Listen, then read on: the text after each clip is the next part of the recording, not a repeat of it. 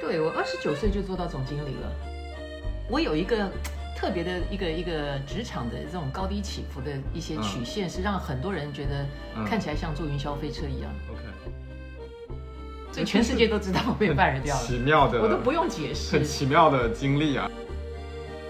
是是什么感觉？那个时候就是刚刚被 fire 的时候，我就傻掉了。嗯我还想说，我什么都没了，我那个那个进口的那个公司的配车也没了。就你你很像有一些测试里面会把人比作动物，对你就很像孔雀嘛。不是啊，这么多猎头跟我介绍的很多的一些品牌的面试，结果居然十八个月下来一个也没涨。我真的要感谢，为什么以前我的薪水可以这么高？我真的，我老板真的是傻瓜，就像我妈讲的。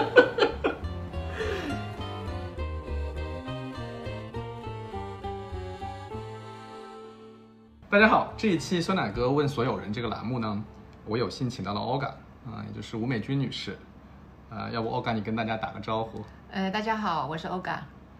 我认识 Olga 还挺戏剧性的哈，嗯好像是二零一七年，我当时在一家呃数字营销公司叫 Very Warm，嗯然后当时我们去参加一个应该叫品牌沟通会吧，对，当时那个 Olga 是 Timberland 的总经理啊，然后就后来我们也没有合作，但是呢阴差阳错，我们当时去的所有的人只有我加了 Olga 的微信，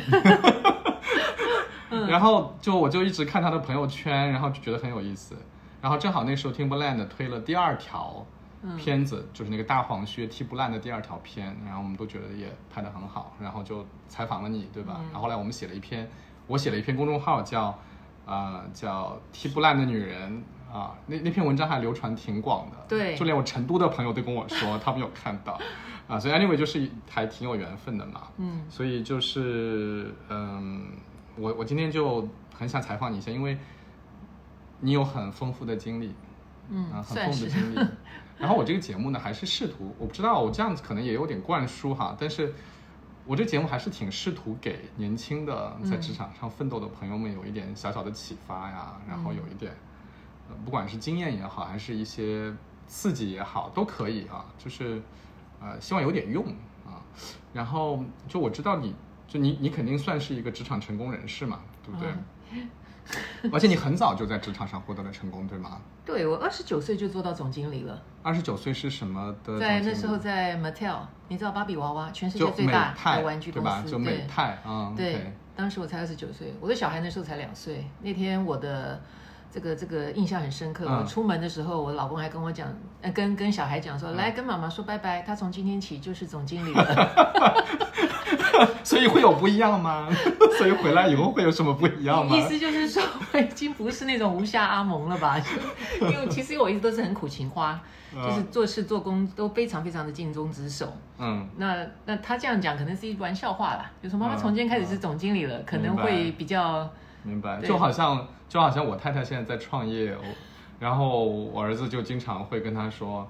啊、什么妈妈，你这个公司的产品怎么样啊？就会好像他有在一个不同的角色上面对我妈妈我妈妈一直很很跟跟这个跟跟大家想法很不一样。嗯她甚至讲说，你们老板是不是傻子啊？怎么会升你做总经理？这是故意打击你吗？他不是故意打击你，嗯 因为我我父母其实都军工教人员，所以在他们的眼中，这种商业世世世界是什么样，他们不理解的。嗯那因为我早年一直很爱加班，我是有工作狂的。嗯呃，所以老板很器重嘛，然后才会升我做总经理。嗯那我妈妈就不懂什么叫加班，她说你们是不是工厂女工啊才要加班？那种计时的那个那工资你才你才应该愿意加班嘛？啊怎么搞的？你又不是女工，又没有加班费，你加什么班？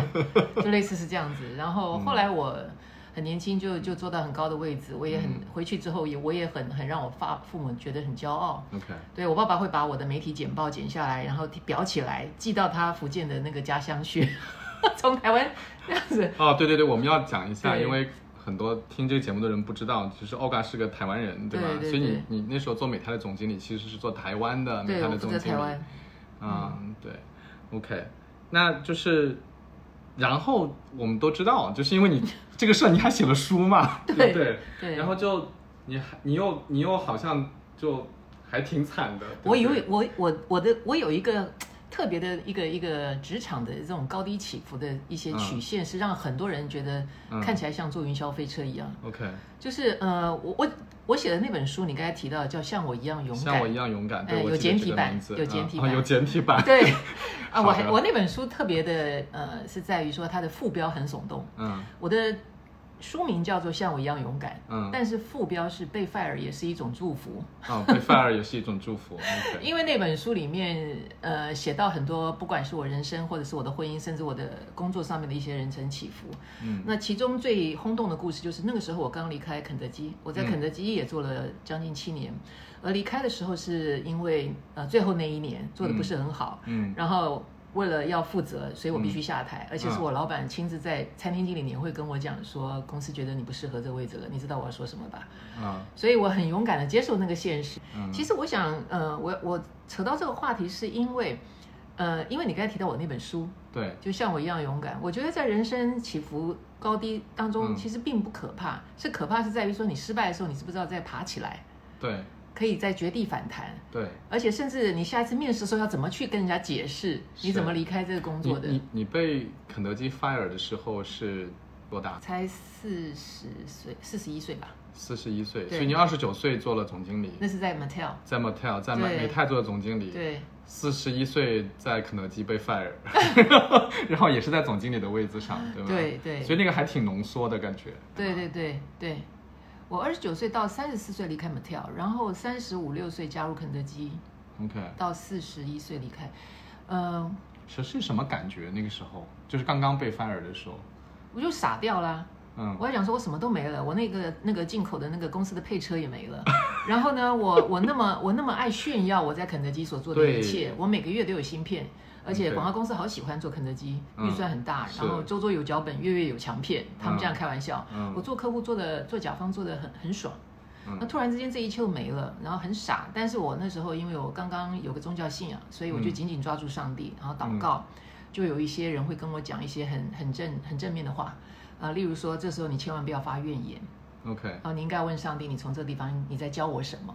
嗯。所以那个时候我就跟很多一些呃人讨论，我就听到有一句最有意义的建议是说，嗯。其实你应该可以学到怜悯，因为你从大学毕业一直做事就这么成功，嗯。你所向披靡，嗯。战无不胜，攻无不克，嗯。所到之处就是业绩都会起来，老板也疼你，所以你从来不知道人家失败是什么感觉，嗯，你就没有从来就不晓得所以从理心所以从某个意义上讲是一种恩赐，对不对？是的是的一种就是是你你有机会去体会生活的不同的，而且那个时候，我甚至觉得，因为我曾经在那个时候，我就决定说回家帮我老公的事业，我就再也不要上班了。嗯那在那段时间当中，最动人的事情是我的家人对我的支持。你知道，我的儿子那时候才国中，嗯他就说：“妈妈，你知道吗？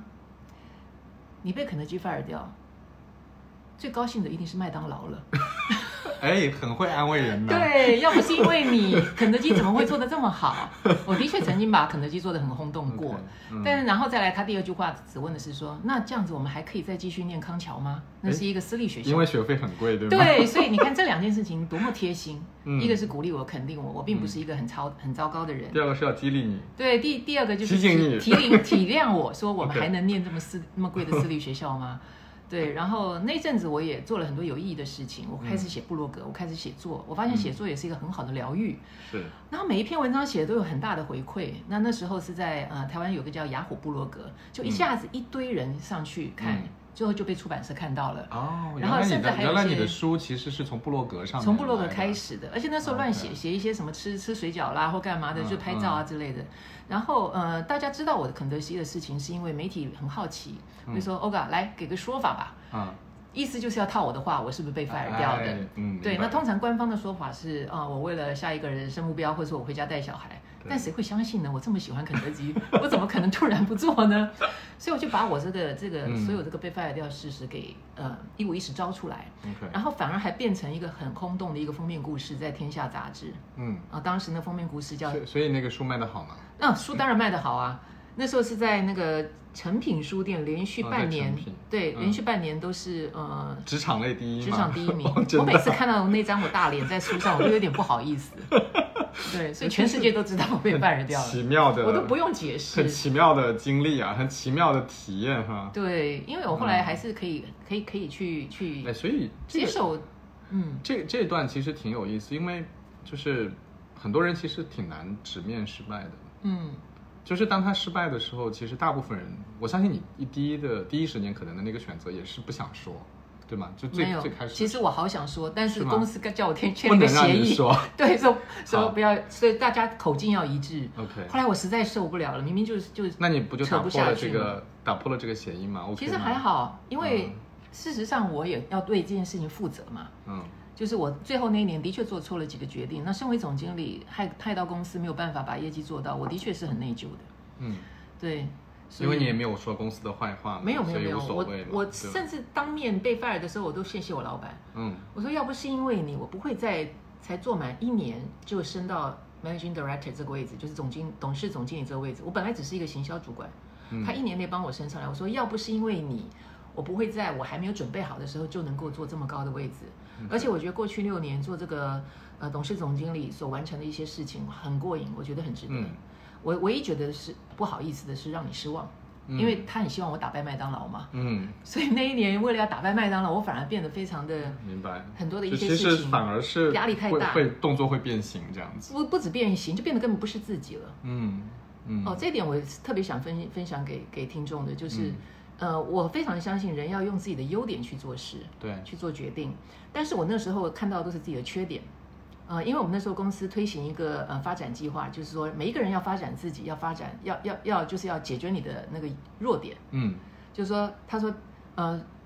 用英文讲是 development is all about your weakness，OK 意思就是说要把你的 weakness 给给给给管好，明白。嗯，那么你的你就会进步。嗯那那时候呢，公司就评估每一个人，还每一个人也要自我评估。最后我的结论是什么？我的那个嗯 IDP 上面写的是要成为一个深思熟虑的 leader，因为我想东西想得很快，说话也很快，决决断也很快。就变成了你的弱点。对然后你要去弥补这个弱点。那明明这是我的优点。对，然后你就损失了你的优点，对吗？对，尤其是我很适合在一个跑哎，得这个这个很快的人。真的是，呃，插一句话啊，就这个嗯真的是上一代的那个对人才的要求，哎，是就是我我刚开始入职的时候，我们也都会讲木桶原理，就是说，你木桶由很多块木板组成，如果有一块木板特别矮，你那个木桶就只能装。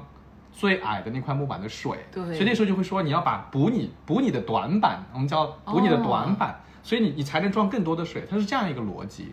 可是今天我听到的很多管理的企业管理的理论都说 no no no，那个人的缺点你不要去管他，让他发挥他最大的那个优点就可以了。对，就真的是真的是，好像随着时代的变化，大家对于人才的发展会产生不同的意见。对，没错。嗯而且我后来带带了我，我后来转到零售业，尤其是服饰零售业，我要常常带一整班年轻人嘛。嗯我更是喜欢跟他们在一起谈这个逻辑。嗯，也就是一个团队是互补的，只有一个完美的团队，不会有一个完美的人才。对你不能要求所有的人都是完美的，对你应该那其实要求这个团队是完美就可以了。我我真的需要一个很深思熟虑的伙伴就好了。OK，对对，然后提醒我哪些地方不要这样子一头栽下去，有哪些风险就行了。但是我是一个决策很快的人，OK，你不能一直叫我一直刹车，一直刹车，最后刹车皮都断了，我也跑不动了。所以那个时候最大的一个、嗯一个障碍就是，每次我做一个决定，在最后那一年我失败的那一年，就会有人提醒我说：“欧哥，你确定吗？你要不要再想一下？” 因为 Sam 说你是一个不深思熟虑的人哦。我说：“哇塞，真的是像是一个紧箍咒一样在我头上。明明我要要做的决定是对的，我都不敢了。嗯，”对，所以那个时候你的老板其实就是当时肯德基就是大中华区的 Sam，对吧？他非常有名 Sam, 对 Sam 苏，对吧？对他苏建立先生，他建立了这个王国。对对对，他真的很有名，他在业内真的很有名。对我非常我非常的喜欢跟 Sam 做事的感觉。虽然他后来 fire 了我，但是你知道我加入下一个公司 Timberland 的时候，他还当我的那个推荐者。reference，对他跟对方嗯讲了快要一、一个小时的话说这个人真的很好，你们一定要用，他很适合你们公司。但是，对，但是我我其实能体会啊，就是你说你被 fire 的时候，你的那个表达，对啊，对就是很多人被 fire 第一个反应是不公平，为什么要 fire 我，对吧？我有很多的理由，但是你的你说的是反而是说，呃，谢谢你，因为我觉得你给了我机会，虽然我还没有 ready 的，你给了我机会，对吧？对所以我觉得这个其实也是的，就是又回到就是你你说你刚被 fire 的时候，你的朋友你正好信了信了教嘛，那个时候有信仰嘛，就是就大家在讲的这个逻辑，嗯就是就其实你是要去找那个感恩那些好的对我先感恩而不是去抱怨，你抱怨是没有任何意义的。对我先感恩，没对错。你知道最近我买房子在上海，嗯我还买在他家斜对面，我们变成邻居。你又买房子了吗？就是这个房子。啊，OK，哦，哦，这这个就离他很近是对吗？对，啊我，OK，变成他邻居。等不到你，成为我最闪亮的星星。我依然愿意借给你我的光，投射给你，直到你那灿烂的光芒，轻轻地挂在遥远的天上。当你沉浸天空那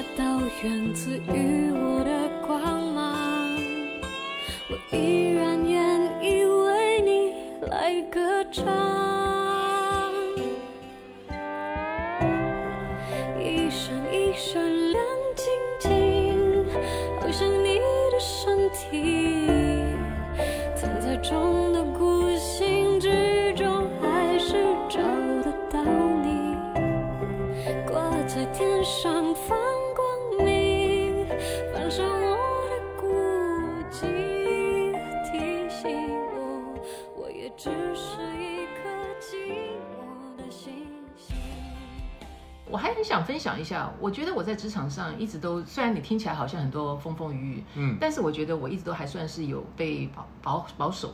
嗯我的主管、我的老板、我的同事都还蛮支持我的。有一个很大的原因，我常常跟成功者在一起。嗯所谓成功者，就是通常都是比较正面、比较积极的。我的我的儿子现在二十八岁，刚在上海打工，他都有问过我说：“妈妈，为什么你的朋友全都是成功人士？嗯我的朋友圈含金量很高，，OK，你知道？所以嗯，为什么呢？我不是刻意的，嗯。我没有特别去拍人家马屁或干嘛。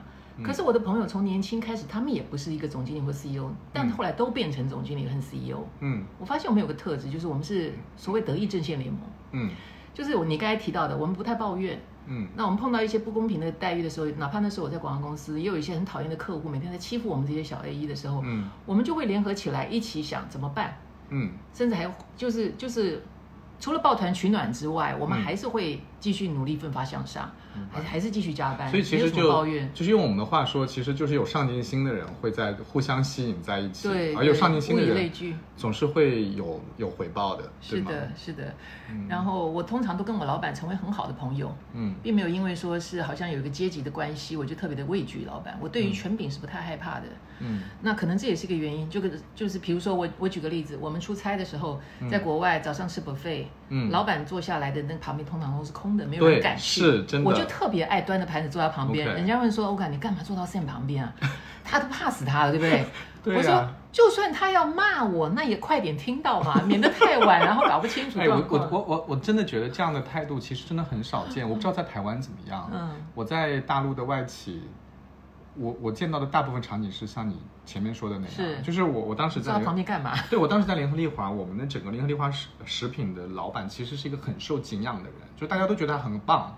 可是，在这种情况下，他中午都只能一个人吃饭，因为没有人会跟他在一起吃饭。我经常看到他孤独的身影，就一个人坐在一个西餐厅里面。嗯就我相信，这个时候如果有人过去说：“哎，我想跟你坐在一起，我想跟你聊一聊”，他应该是还是挺开心的。当然开心啊。对，但是大部分的人，我不知道为什么，这是一种本能嘛，就大家会害怕，然后会可能是从小被教的一些，就是要而且敬敬老尊贤吗？而且我不知道你你的同事会怎么样，就是在我所在的这个职场环境里面，还经常会出现，比如说有个人如果很积极，他会跟老板做的很积极，其他人都会说哇这个人怎么这样啊，就很讨厌他，会很排挤他。你会遇到这样的事情吗？我不会，因为我跟老板所谓的非常积极的靠近的方式，真的就是很轻松的，嗯。而且我会真的，我所谓很轻松，我也在谈公事，然后我甚至会会讲错话之后，然后被骂的当场，我也不会觉得丢脸，OK，然后我会很嗯。很很积极的告诉他最近发生什么事情，我做了什么好的不好的，团队做了什么好的，然后什么地方需要他，我我会把握每个机会去跟老板坐得很近。其实，因为你你后来自己也做了老板嘛，对就是我觉得其实老板的心态，他也是很希望下面的人来跟他讲，因为他不知道，他已经离得太远了，对吗？而且我特别喜欢讲前线的故事给我老板听。对，他可能是他最爱听那他。肯定就觉得说哇，好好好像有了谈资。对等他的大老板从美国来的时候，他可以讲一个很活生生的故事，说哦前线发生了什么。这其实是透过我去跟他靠近的时候讲的。对，那经营老板的关系，我觉得真的非常值得。现在很多老板，你看我我我们我们都没有在共事了，嗯但是我们仍然保持很好的友谊。嗯，我觉得这是一辈子的朋友，然后他们的人生经验跟智慧是很棒的。哎，这是这真的是一个，我觉得我觉得是很宝贵的经验啊。嗯我我也贡献一点我自己的嗯 想法哈，就是其实像做到你那样，其实并不是那么容易的。嗯，就我觉得他不不光是一个性格的或者态度的问题，就是有一些人他不愿意跟老板坐在一起，或者不愿意老离老板很近，他很怕老板问他问题，为什么呢？是因为老板问他问题的时候，他就是答不上来。嗯他也没有去很认真的工作，很认真的去了解第一线在发生什么。嗯所以我觉得有一个部分的原因，其实他也本身就没有准备好。对啊，哦他没有准备好啊，他害怕嘛。所以我我以前听过一个故事，就是讲乔布斯的，我不知道是不是真的啊。就是说，他老喜欢在电梯里面问他的员工，而且我回答的不好会被 fire。嗯然后，所以所有的人都爬楼梯，就没有没有人愿意坐电梯，因为电梯会碰到他。嗯所以我，我觉得，我觉得反过来讲，那之所以不敢跟他在一起，是因为你觉得跟他的接触只会给你带来不好的事情，而不是好的事情。嗯会倒霉。对，对，所以其实个人还是要准备的，是或者你你你还是要热爱工作，首先。对，但是如果真的答不出来，其实就跟老板讲说，哎，这我不知道，我马上查。对，我觉得这也是，哎，这个也是，就是我我遇到的所有的老板，只要是真认真工作的人，嗯。就是把心思放在业务上的人，嗯。他更喜欢听真话，而不是完美的回答。嗯，所以不知道就不知道没关系，嗯。但他特别讨厌就是你不知道你还要假装知道，，对，所以我我遇到过一些很犀利的老板，他就会直接戳穿你说你不知道就不知道，为什么要 bullshit？我也很，对我也很讨厌我员工这样，啊是没有错。对，嗯所以所以所以我觉得这还挺有意思，这是一个就是接近老板，去跟老板交朋友，我觉得是职场进步的一个非常重要的，在我个人的职场发展，嗯我觉得这对我帮助特别大。嗯我很快会进入状况，让老板知道我现在的情况怎么样了。比如说我刚到大陆的时候，其实这边的市场是非常糟糕的，嗯有那个三大问题、五大五大陷阱啊之类的，嗯很多很恐怖的事情。嗯那每次只要有一点点进度，我就喜欢赶快微信我老板。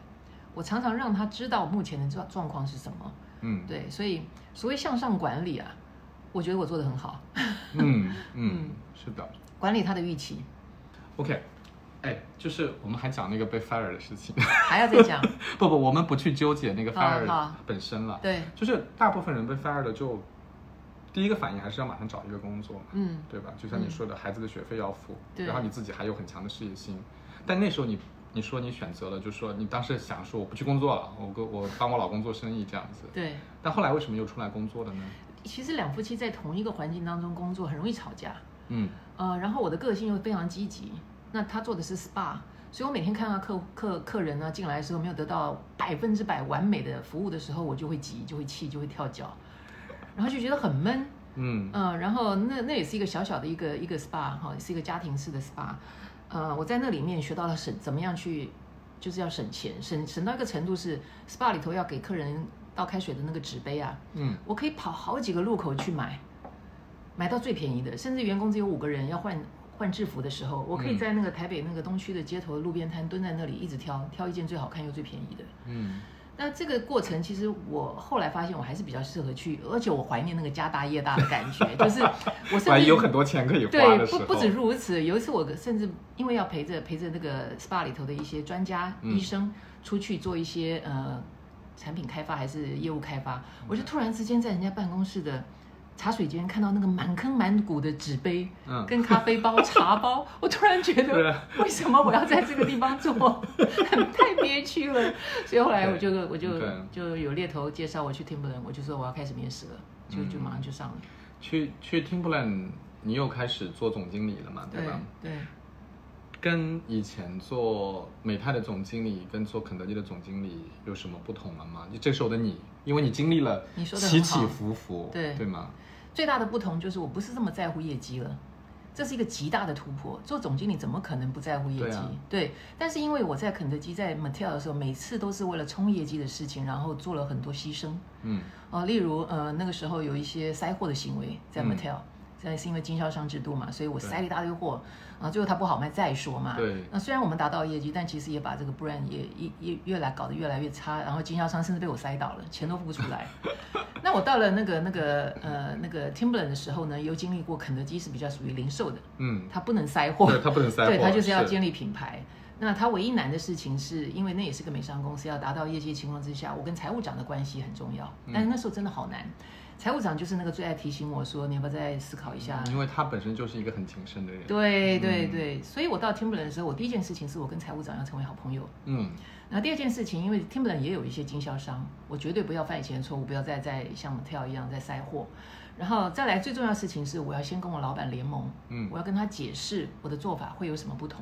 嗯因为我去上班 Timberland 上班之前，他们已经做了一整年的经销商的塞货，也做过很多的一些甩货。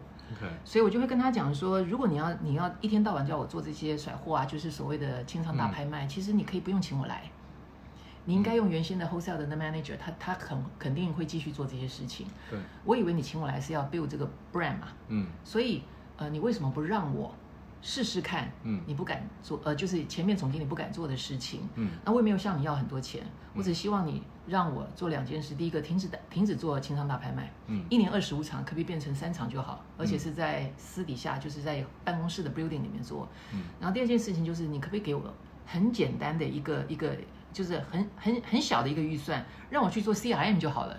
就是顾客顾客的嗯。VIP program，、嗯。因为这不像买媒体要花大钱，对，啊，我就是从那个认从顾客上面开始做起，然后我们甚至买一些小小的赠品，然后让一些顾客登记成为会员，再训练员工怎么样把他们抠回来，不论是、呃新新品上市啦，或者是他们的生日啊等等等，有很多就现在讲的私域流量，嗯。就那时候开始做这件事情。然后第三，我可不可以做一些简单的比赛啊，或者是一些很简单的一些活动？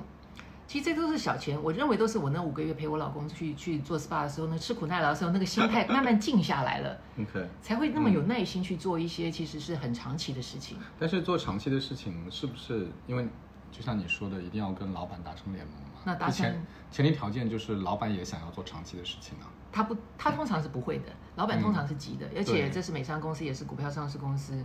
但是那个时候我跟他讲了一个巧巧思，呃，嗯很巧的话，我说，反正台湾那么小，嗯。所以已经都做不到了，你就让台湾去做一些测试，嗯，哦、简单的一些活动啊等等，别的大市场不敢做的，让我们来做。对，所以后来台湾就在我待的那八年，就我们做了一大堆测试，包含女装我们都测，都在台湾测。我说就算失败了也不丢脸嘛。嗯。这其实这个这是有很多一些巧思，哪怕我后来到了大陆，大陆是这么重要的市场，嗯。我也是要用很多方式让他知道说你不试你怎么知道？嗯哦，虽然这个风险很高，但是它回报一定很高的。然后如果呃公司要求我们要打一个 T 不烂广告，必须经过消费者测试，我就让他测嘛，真金不怕火，嗯所以最后测了，然后上了就很成功。嗯，所以所以就是你在台湾的 Timberland 也待了蛮长时间。是的，那那时候我待了八年，然后到大陆四年，总共十二年。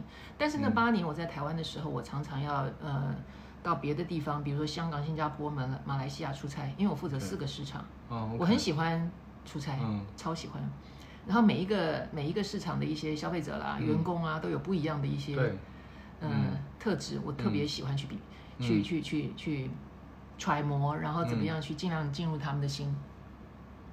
我所以那段时间是很成功的，对吗？就是你在你在台湾的 Timberland 的总经理这个位置上。如果你用业绩来看的话，每一个市场都成功，但我并不是以此为傲。你现在问我，我也背不太出来到底成长几倍。嗯我只是只是记得这四个市场的总经理都是我培养出来的。，OK。其实这是更值得骄傲的。更更关心这些。我非常关心这些，这是很大的一个改变。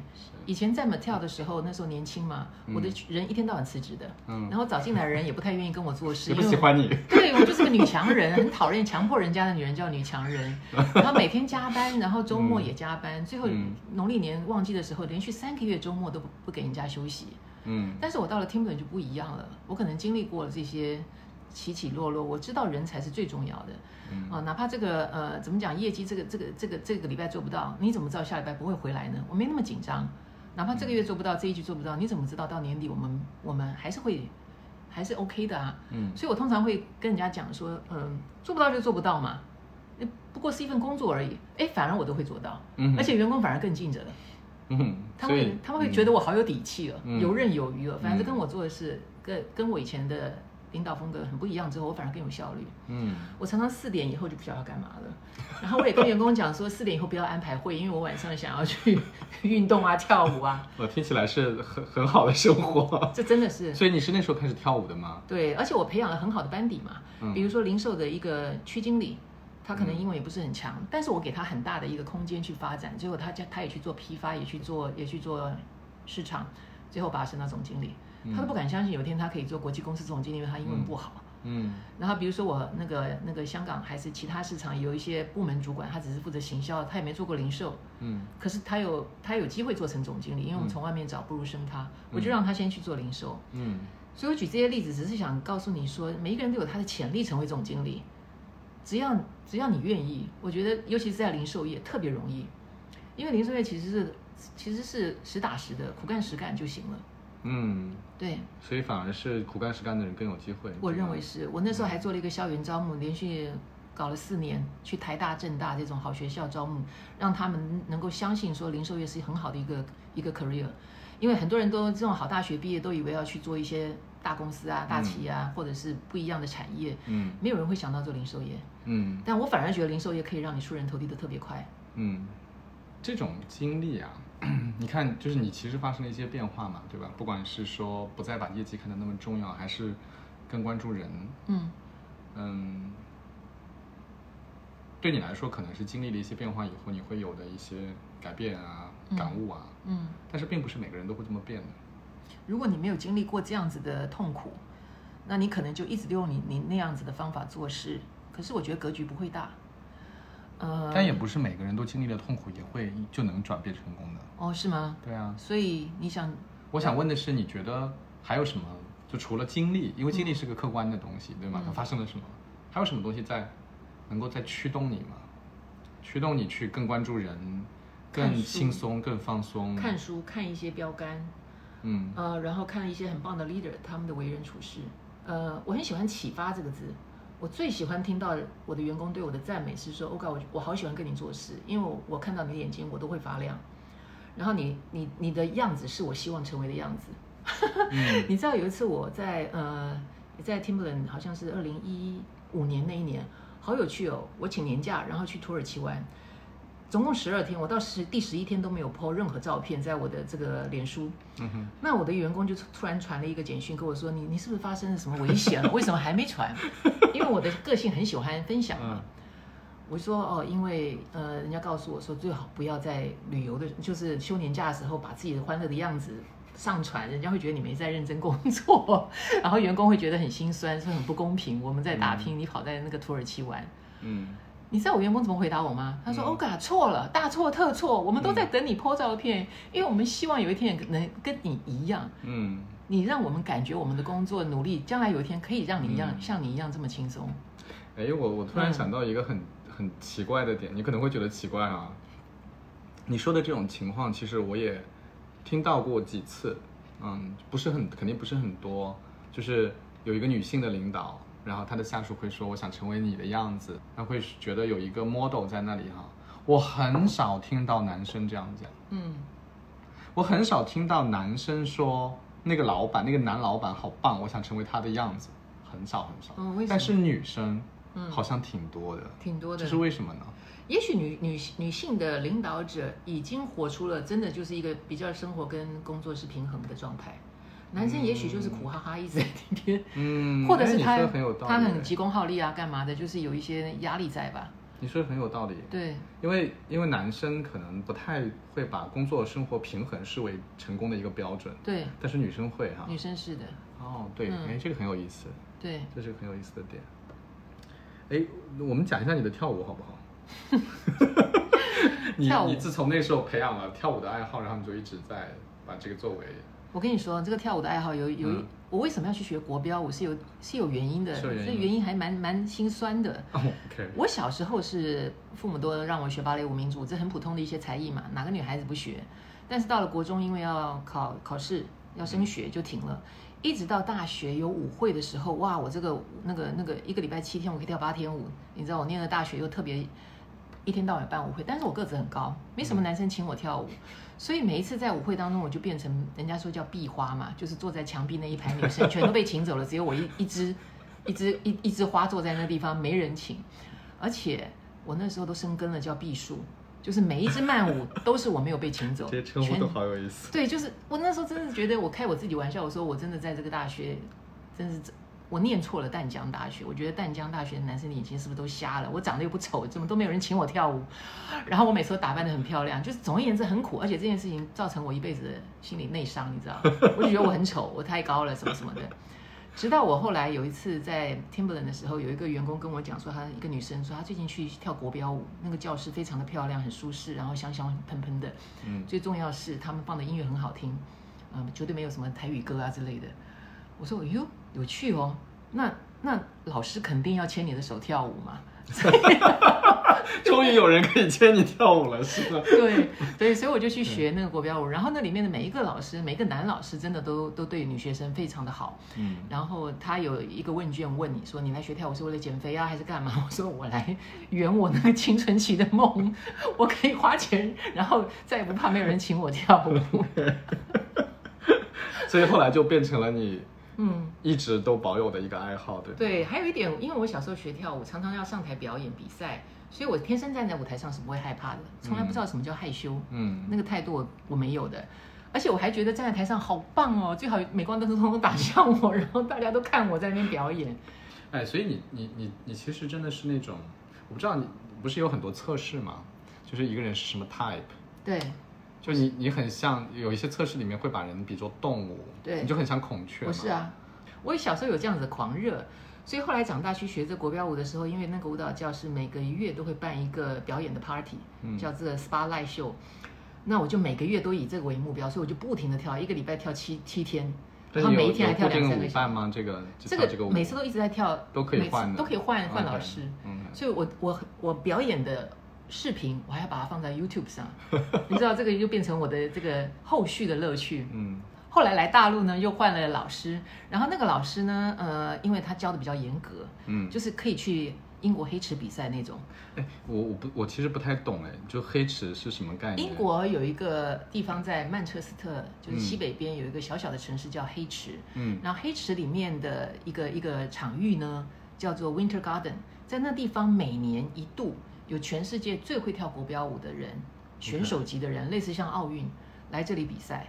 啊所以一旦你在那地方比赛到前几名的老师，将来回去之后学费都可以涨价的，大概是是奥斯卡了。所以这是国标舞的奥国斯卡标舞的最重要的赛事，对国标舞的奥运之类的对哦。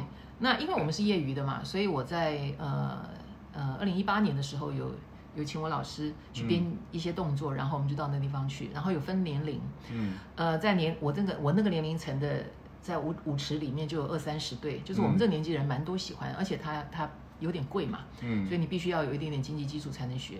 但是我最动人的一个画面看到的是什么？我我最难忘的一个画面看到的是在伦敦，呃呃，在那个黑池的那个七十五岁那一集，嗯。场上只有一个一呃一对，嗯然后是一个七十五岁的以上的老太太，嗯，跟她的老师可能是三十出头的一个少年人 在那边跳拉丁舞。嗯，哇，翻来覆去的，哇，我就好羡慕，所以我就立下一个愿望，说我七十以后你也要去我也要来，而且因为只有一对，我就肯定是第一名。对对很棒，对我那个我参加那那一届，嗯我是五十岁那一届的，嗯，我是最后一名。所以你现在每每周会花多少时间在跳舞呢？现在比较少了，其实因为我已经去过黑池了，所以你就没有那么积极了。对没有，我现在比较少跳了。我觉得我现在有别的别的一些乐乐趣，我慢慢培养。会有些什么呢？我我喜欢画油画，嗯然后我也开始上一些呃运动的团课。嗯哦，还有最近因为这一年半我并没有上班，我就开始节制了一些。嗯没有那么嚣张，那么奢侈。我很喜欢学新的东西啊，嗯上次差点还去混沌大学，还有中欧啊，都考了啊。你都没去吗？对，但是我就是觉得我一定要接触一下。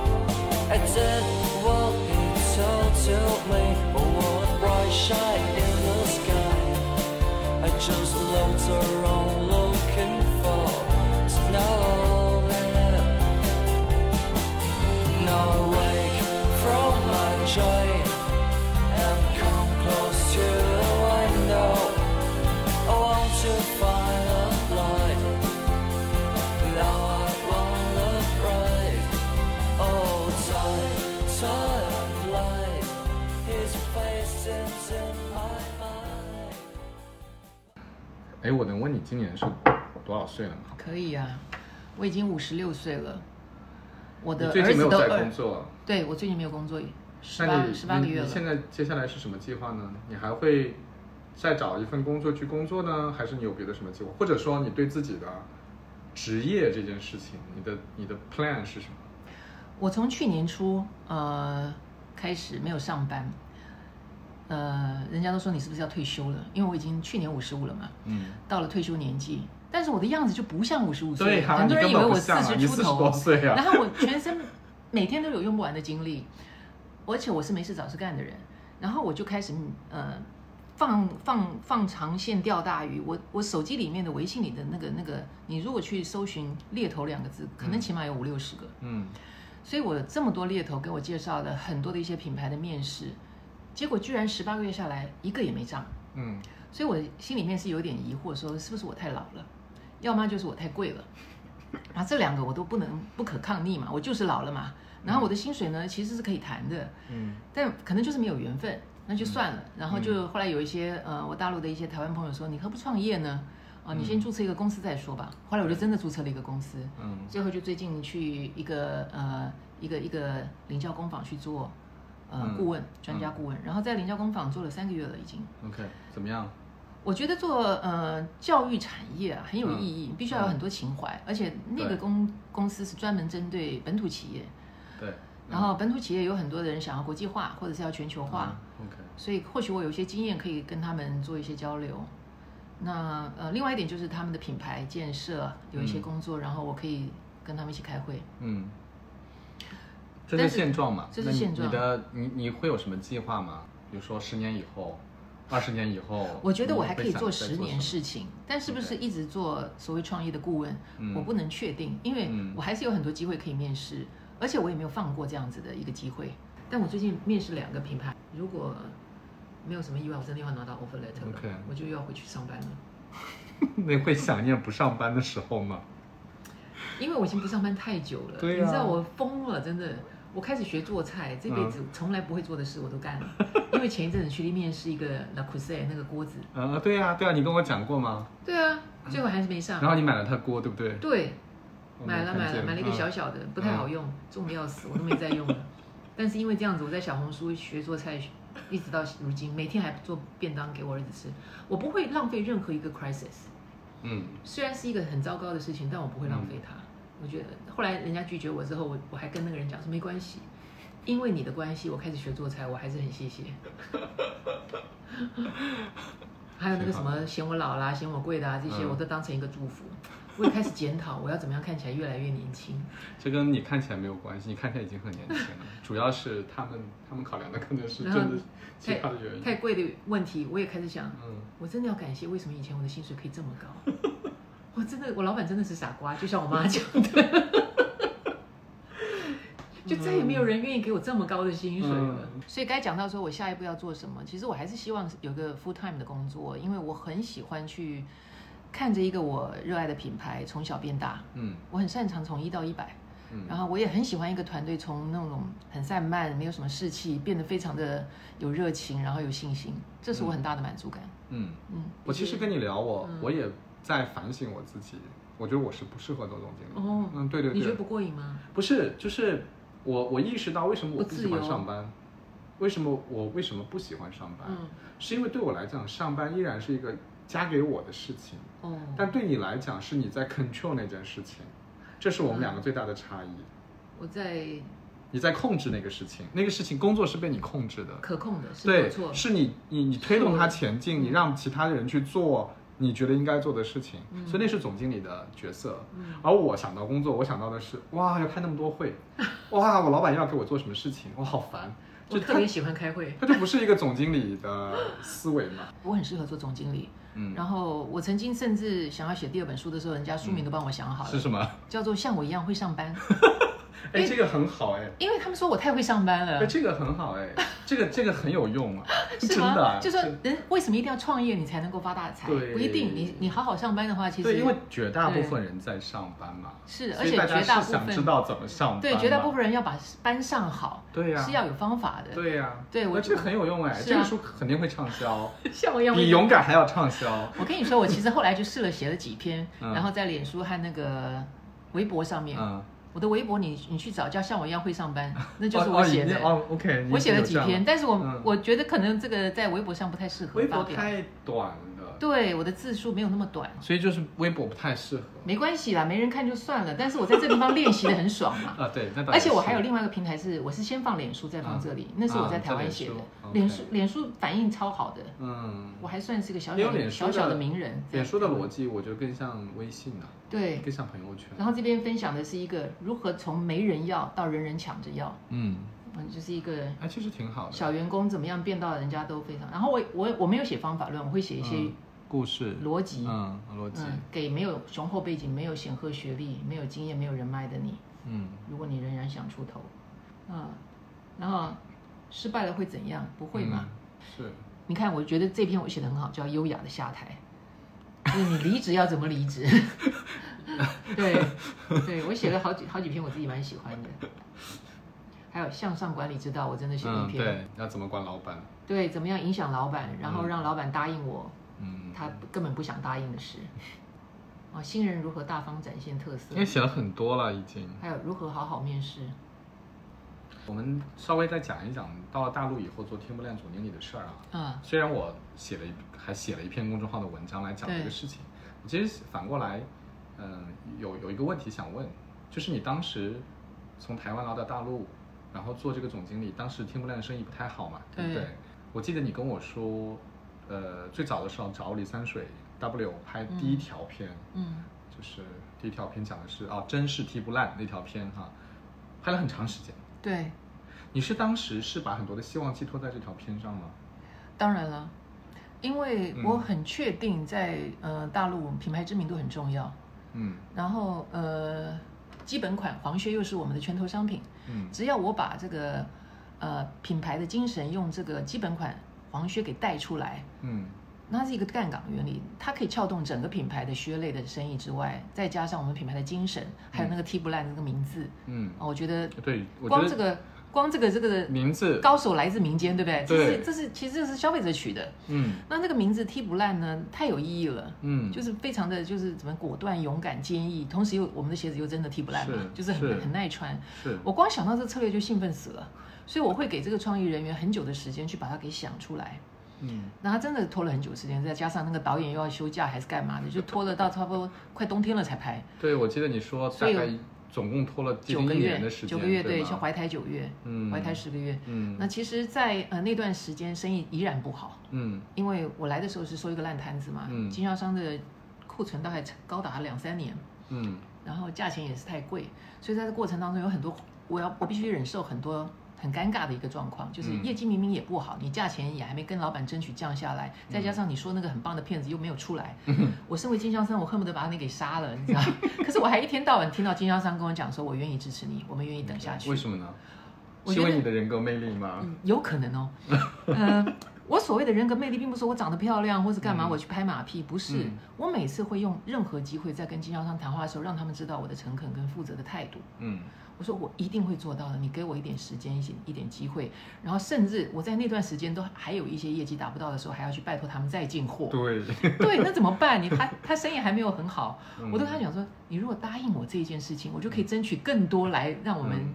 这个这个大陆的生意会更更好，更多的广告费。嗯。就是用这些谈话的过程当中，然后我同时也去跟我老板洗脑，说嗯经销商已经非常委屈了，这过程嗯。太痛苦了，赶快点把这个降价的决定给做了吧。所以，嗯，我觉得这个这个过程最考验的其实是信任，老板对我的信任。你跟我要了那么多东西，你真的可以把它搞定吗？嗯然后经销商对我的信任，信任真的比黄金还重要，在在大陆嗯做事情。嗯但在我之前的总经理其实也很很多很优秀，比我还聪明，还有经验的。嗯但这一点就是他们做的比较没有办法这么到位的，就是没有得到每个人的信任。嗯比如说他要说一个降价的事情，说了半天，可能老美就不信任他，就不让他把价钱调对。嗯，或者比如说他觉得这广告用国外的根本没人看得懂，为什么不拍一个踢不烂这样子的片子？他们就没有这样子的一个信任基础。这里面，而且这里面其实还有很重要，就是你对这个事情有个信念嘛，对吧？嗯你你相信这样能做成，会有没有？因为我其实写了那篇文章以后，也会有一些人给我反馈嘛，就觉得说，你看你当时其实也没有太多的广告预算，你你花了钱拍的这条片，其实并没有太多的钱去投它。嗯那万一万一嗯，最后没有很多人看到它，那它不就发挥不了作用了吗？就是我们不能期待它一定能够被传播的那么好吗。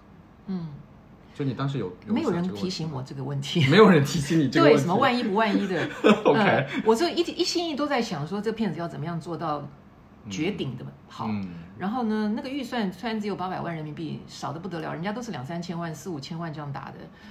那我那时候没有去去去想怎么办，我要是争取到两三千万，我再做。我说八百万就先用八百万做吧。嗯然后我就去逼死所有的一些乙方，说你觉得应该怎么样投放才才最最有效果？嗯，嗯，然后因为它内容太好了，所以就有很多人免费转寄，对所以就流量就变得很大。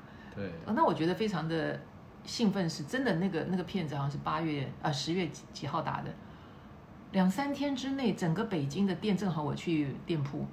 塞爆人了，全都在试黄靴，然后我兴奋的一直拍照，传到香港给我老板看。对我我其实嗯跟跟别人讲这个故事的时候，也经常会引用你的话，就是我还记得你当时的那个原话是说，你走到店里去，就看着很多年轻的情侣进来，嗯然后就看着那个电视屏幕，就会目不转睛的看完，然后还会跟着一起念，真是踢不烂，是不是？对，真是踢不烂。对我，我第一次看到这个片，我也很惊讶。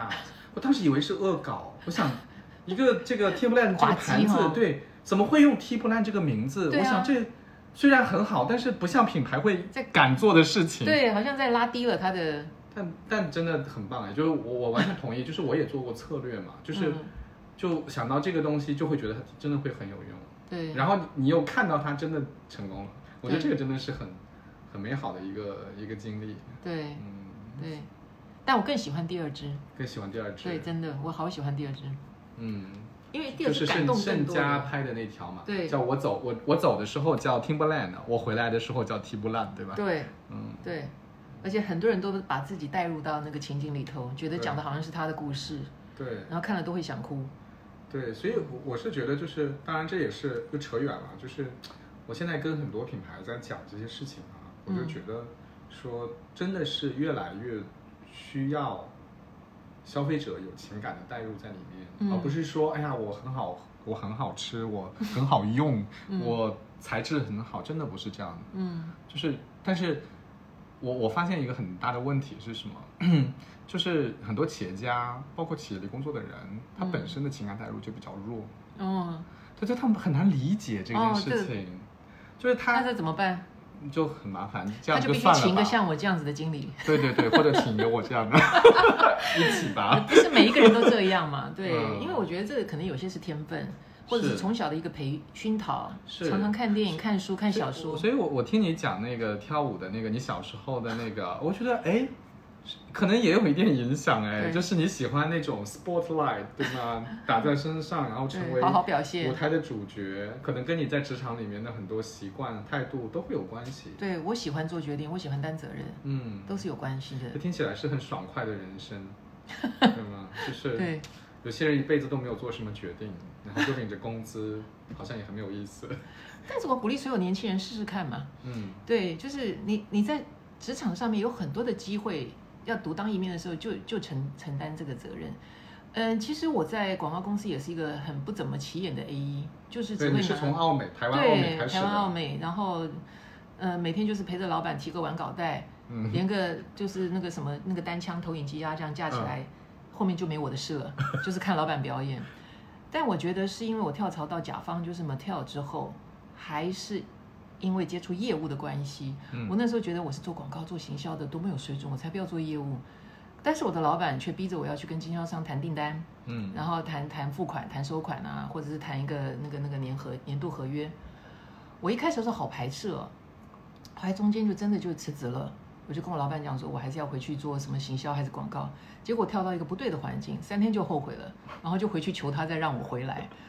那时候他就跟我讲一下说，欧嘎，如果你真的要回来的话，你不要忘了你最讨厌的事情就是变成你的日常了，嗯那就是业务。嗯我一听我就说，我就摇耳说，那没关系啦，我就会忍耐，我就好好做它。嗯然后经过几次几轮的一些跟经销商大会的一些一些碰撞，然后我的这个这个这个业务精神被挑起来之后，我突然觉得好有满足感。嗯然后有一天，我老板突然跟我讲说：“你终于学到了。嗯”然后后来又跟我讲说：“欧嘎，你知不知道？要不是因为你有做业务，你不会那么年轻就做到总经理。对，是啊，那是一个 line 上的角色。是啊。对，所以我鼓励所有的年轻人应该都要尝试。所以你现在是不是会觉得更喜欢？其实你不是现在了，你很早的时候就已经觉得你更喜欢做业务了，对不对？我喜欢业务的成就感。成就感来的大嘛？是的，但是不是纯业务的工作？比如说，嗯我觉得业务也要懂行销，也要懂消费者的 insight，也要懂顾客的对，怎么怎么讲关系经营啊，嗯很多啊。嗯，所以我觉得也不能做一个单纯的业务。明白。嗯，哎，刚才讲到年轻人啊，我们聊一聊，聊一聊年轻人，聊。虽然我们都不是，我儿子二十八岁啊，所以我对这一群年轻人很有很有负担的。对啊，就是哎，我我聊一个稍微敏感一点的话题啊，就是因为我见过你，你你有双胞胎儿子嘛，然后我见过李安嘛，对我见过其中一个儿子，对吧？嗯就我觉得他给我的印象就是很有礼貌，又很有想法，又很有上进心。嗯嗯，你你来大陆，你自己有两个儿子，然后你来大陆看了很多大陆的年轻人，对，你觉得大陆的年轻人跟台湾的年轻人嗯有什么差异吗？有什么不一样的地方吗？嗯，我老是听到说什么大陆年轻人比较狼性，然后台湾年轻人就比较傻气，是吗？你是要我这样比较吗？并不是啊，我没有一个预设，我真的没有一个预设。这样子嗯这样子讲也没错哎，我的嗯孩子真的是也比较比较没有狼性。嗯，因为 条件比较好嘛，也有可能，呃，嗯因为因为在台湾那个环境当中，就是很小幸福嘛，就是小确幸啊这些的，嗯然后他们也不是那么积极想要去功成名就赚大钱，的嗯确。没有那样子的文化，可在这地方好多人企图要创业，然后早一点能够赚到什么一桶金，嗯啊、年轻人创业是家常便饭。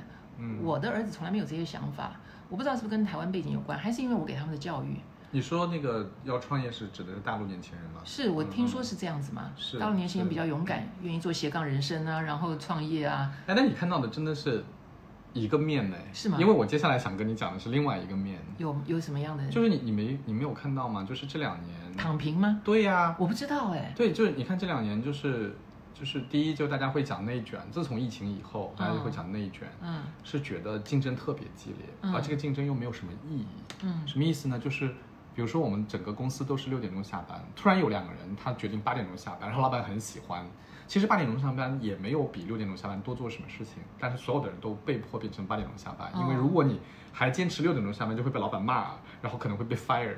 所以因为人太多了，因为就是适龄的 在工作的年轻人太多了，大家都想在上海买房，而上海的房子又那么的贵，然后大家都想过很好的生活，可是过很好的生活是需要代价的，嗯，所以就就会内卷，然后因为这种所谓的内卷竞争，这到了今年，还去年开始吧，就开始讲躺平，嗯，就说哎呀，我放弃我算了。嗯我再怎么样奋斗也没有用啊，不如放弃。对，所以今天如果你上 B 站或者你去年轻人的社区，已经你说哎你要好好奋斗，奋斗才有好生活，会被人骂，嗯，会说你就是资本家，你来剥削我，你要你要你要忽悠我去卖命，实际上并得不到什么。嗯，对，就是我不知道，我我其实也我不会，我不会叫他们要奋斗要卖命哎，嗯，我对我的员工都不会。会这样子要求那，你会说什么？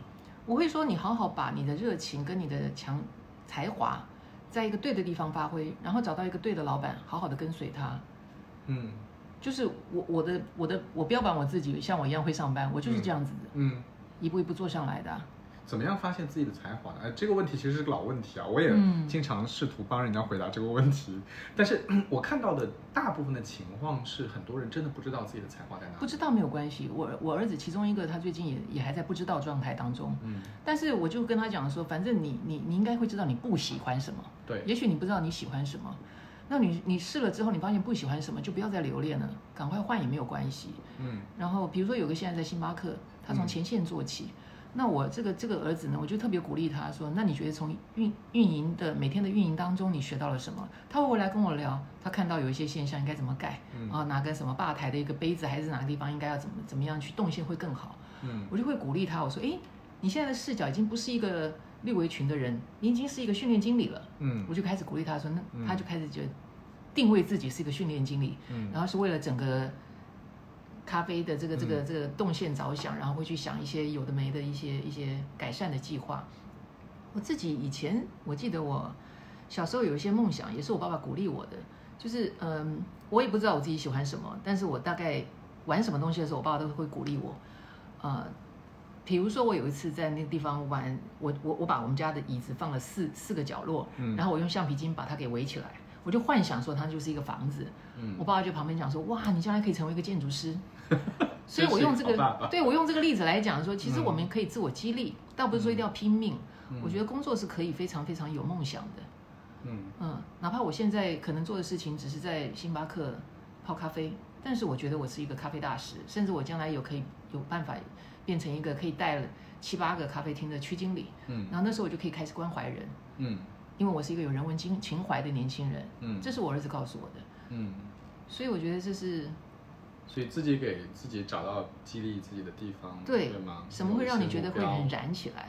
嗯，对，哎，你前面还提到说，嗯，要找对一个好的老板嘛，嗯怎么判断呢？什么叫一个好的老板呢？像你刚才讲说什么呃嗯，你怎么呃，就是你怎么不跟大家一样？呃，你你怎么不跟那两个人一样是八点下班，你嗯六点就走了？譬啊，如，这个老板就是不是好老板。我不觉得这是好老板，对，因为他并没有他并没有真的看 看看中你的才，就是没有看到你的价值。你当一个工具。对嗯或者是呃，今天你有提一些很好的建议的时候，你的老板没有任何的一些反馈，嗯还觉得你就这样做就对了，嗯就是不鼓励你创新，不鼓励你去去贡献。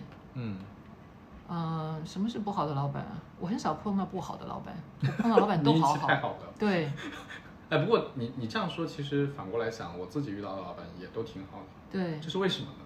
这是因为我们很乐观的看 看待他们吗？我们面试的时候也应该要挑对环境，挑对老板的哎。是是啊是是。嗯我一般就是第一份工作，我不知道你在澳美，我第一份工作的时候，其实我挑了公司，但我没有办法挑老板，我不知道我的老板会是谁嘛，嗯因为我当然当然 Unilever 的培训生嘛，嗯，但是就是那个环境还是不错的，对。嗯，所以对，